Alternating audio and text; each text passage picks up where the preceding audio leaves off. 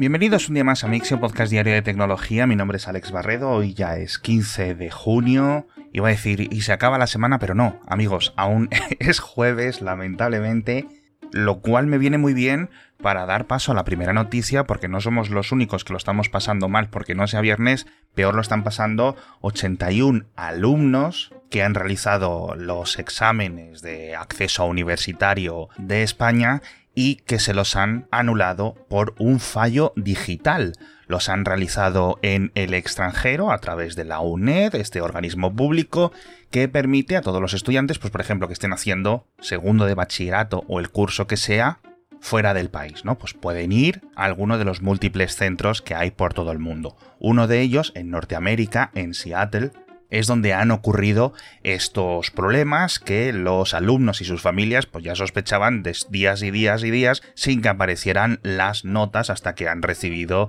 este correo electrónico. Esto es una telenovela increíble sobre todo porque no sabemos nada, la UNED no está diciendo qué es lo que ha fallado y la verdad, eh, que fíjate que yo desconocía este tipo de procesos, me da mucha pena por los estudiantes que en algunos casos pues han tenido que hacer cientos o miles de kilómetros, pagarse hoteles, etcétera, para poder realizar estos exámenes. Voy a estar muy atento para ver si se resuelve o se explica el motivo técnico, porque sospecho que aquí hay algo gordo, algo bastante feo. Y hablando de fallos de programación, eh, nos vamos a Linux. Un ingeniero de Red Hat ha conseguido encontrar un fallo de programación en el kernel de Linux, en una de las versiones recientes de prueba del kernel 6.4, con un método muy particular, y es que para poder detectarlo desarrolló un pequeño programa que reiniciaba su ordenador más de un millón de veces. Por suerte no ha necesitado un millón de reinicios y con la prueba número 292.612, cada vez que reiniciaba iba cambiando pequeñas versiones de unas a otras del kernel de las últimas semanas y de los últimos meses hasta encontrar con suficiente solidez cuál era el fallo y en qué momento se había introducido. Lo ha detectado, fue un parche enviado en abril y lo más raro es que dice que no tiene ni idea de por qué ese cambio de programación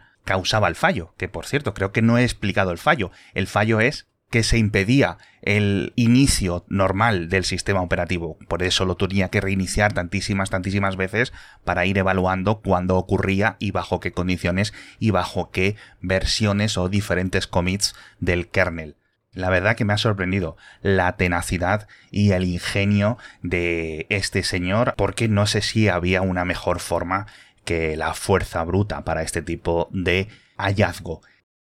Y nos venimos a Europa, porque una startup francesa llamada Mistral AI ha conseguido la mayor ronda de financiación de una startup en el continente. 105 millones de euros de una atacada y quizás lo más llamativo, al menos lo que me ha hecho interesarme por esta ronda de financiación, es que es una startup que tiene menos de un mes de vida. De hecho, no tiene ni página web. Entras y tienen un texto ahí puesto y con un, email de contacto y ya. Ni producto, ni servicio, ni nada. ¿Por qué los inversores entonces les han dado 105 millones de euros? Pues porque, según ellos, tienen un plan de negocio para competir con OpenAI a través de una estrategia de modelos tanto de datos abiertos como de código abierto para sus plataformas. Son tres grandes cerebritos que venían de DeepMind, de Meta,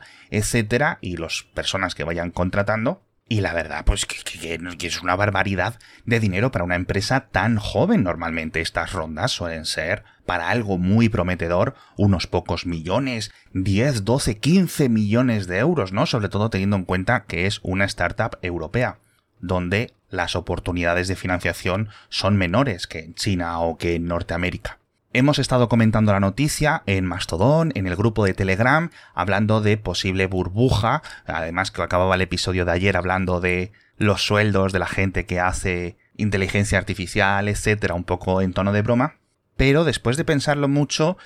creo que esta inversión no sería un indicativo de una burbuja dentro del mundo de la inteligencia artificial. Si es cierto que puede haber un poco de seguidismo, pero a lo mejor estos señores tienen un plan de la leche cuando presenten su producto, como dicen ellos, en 2024. Lo que me parecería algo más claro para declarar una especie de burbuja como la de las criptomonedas o el blockchain, etcétera, hace unos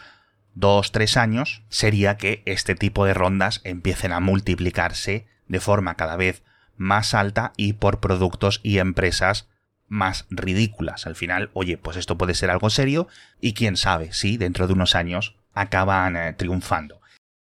Seguimos en Francia, otra empresa mucho más vieja, en este caso el grupo Renault, que ya sabéis que hace, no sé si unos meses o el año pasado, anunció que se iba a dividir en cinco empresas. Una para coches eléctricos llamada Ampere, otra de coches deportivos, otra de baterías y elementos no sé cuántos, y del resto no me acuerdo, no me pidáis más. Y una de ellas, que le habían puesto el nombre de Power, y que creo que se sigue llamando Power, iba a ser la empresa encargada de mantener el negocio tradicional de las múltiples fábricas de coches de combustión, coches híbridos del grupo Renault. La noticia es que la empresa matriz de esa división, que la van a llamar Horse Holding, va a estar en España. Esto no significa que todas las fábricas de Renault en España estén dentro de este grupo. Es un cacao porque va a haber fábricas de Dacia que estén dentro de Horse, dentro de Power, pero haciendo coches eléctricos que se van a vender bajo la marca Dacia, pero están dentro de la división Ampere, luego cosas de Marruecos, en Sudamérica también con un montón de plantas, así que no vas a saber a quién comprarle el coche. Pero bueno, esta es un poco la gracia y la magia de todos estos conglomerados automovilísticos. Y vamos a ver lo que dura, porque como digo en el boletín, oye, esto es un negocio de transición, ¿no? Los coches 100% de combustión o con parte de motor de combustión, pues van a durar una, dos o tres décadas dependiendo del país. Supongo yo que algunas de estas fábricas, con el paso de los años, irán cambiando a las otras divisiones del grupo Renault. Os he dejado los mejores enlaces con contexto, gráficos y demás de todo esto en las notas del episodio, pero de lo que sí tengo idea es que compréis un coche de Power, de Horse Holding, del grupo Renault, de Dacia, de lo que sea, vais a poder repostarlo en nuestro patrocinador, en BP, que ya sabéis que hasta el 30 de junio mantienen los 8 céntimos de ahorro por litro que pongáis en el depósito con BP Ultimate con tecnología Active. Ya sabéis que lo podéis hacer de una forma súper rápida utilizando la aplicación gratuita para vuestro móvil. Os da un código QR, lo ponéis a la hora de pagar y ahí automáticamente ya puedes conseguir hasta esos 8 céntimos por litro, que es un montón, así que aprovechadlos porque ya sabéis que se acaban el 30 de junio en muy pocos días. Seguimos en Europa, pero el meollo de la noticia ha ocurrido en Estados Unidos y es que parece que las autoridades estadounidenses han encontrado a un criminal de guerra bosnio que llevaba 25 años escondiéndose en el país, en Tennessee, con un nombre falso, y lo han encontrado gracias al reconocimiento facial. No sabemos de qué tipo, es decir, dónde empezaron a llegar los positivos, pero fue una operación con un componente tecnológico que ejemplifica muy bien la situación actual de la colaboración de la Interpol, porque el, gobierno de Bosnia emitió una notificación roja de estas hace unos, unas semanas y no tardaron mucho en encontrarle. Para todos aquellos que recordéis aquel conflicto, este pájaro parece que era uno de los militares dentro de el ejército de la autodenominada Bosnia Occidental, que fue una de estas provincias que duraron unos meses en mitad de la guerra y que la declaró el que aparentemente fue el jefe o el coronel del ahora detenido, el mítico criminal de guerra Babo, que ya en los 90 le condenaron a no sé cuantísimas décadas por crímenes de guerra y leyendo sobre este caso he visto que le habían soltado hace unos pocos años se había presentado a alcalde de la ciudad donde cometió dichos actos de guerra y la habían vuelto a detener por soborno o por cohecho o algo así. Bueno, bueno, bueno, un pájaro increíble. Así que a lo mejor a través de la investigación de uno llegaron a la pista del otro y gracias al reconocimiento facial es posible que los dos vuelvan a ser enjuiciados o incluso más personas en los próximos meses. Siguiendo hablando de conflictos armados o potenciales conflictos en este caso, 10 países del norte de Europa van a vigilar conjuntamente a través de sus ejércitos, aviones, submarinos, radares, sonares, etc., los cables submarinos del Mar del Norte y del Mar Báltico. Ya sabéis que todos estos grandes parques eólicos marinos que se están construyendo son de vital importancia para la electricidad de millones y millones y millones de personas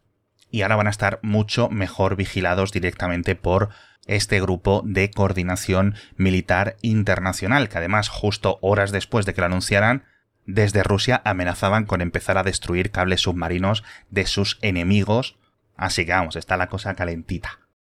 Nos vamos con noticias un poco más suaves, una en concreto es que han añadido Bluetooth a la Raspberry Pi Pico W, una pequeña plaquita microcontroladora que lanzaron el año pasado, creo que costaba unos 8 euros y su gran ventaja entonces era que tenía un modem inalámbrico, de ahí el apellido W, ¿no? De wireless. Y tenía Wi-Fi, pero a pesar de que el chip soportaba Bluetooth y Bluetooth de bajo consumo, no lo tenía activado y ahora con esta actualización de firmware todos los dueños de estas plaquitas pues ya lo van a poder conectar a través de Bluetooth a sus teléfonos móviles o a lo que necesiten, con lo cual es una placa ahora muchísimo, muchísimo más útil porque, oye, siguen siendo 8 cochinos euros y puedes hacer cosas muy, muy, muy chulas con ella.